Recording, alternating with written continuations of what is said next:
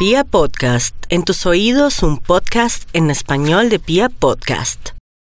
Los Géminis están de cumpleaños, así que les deseamos lo mejor. Cumplir años es declinar a verdades viejas, morir a eh, prioridades que poseyeron valor en antaño, pero que ya no. Así que eh, este cumpleaños deben recibirlo con la mejor actitud, con el mejor ánimo, más aún que nuestro cerebro interpreta muy bien esas actitudes positivas que nosotros abrigamos, así que con una buena vibra para este nuevo ciclo que se abre ante sus ojos.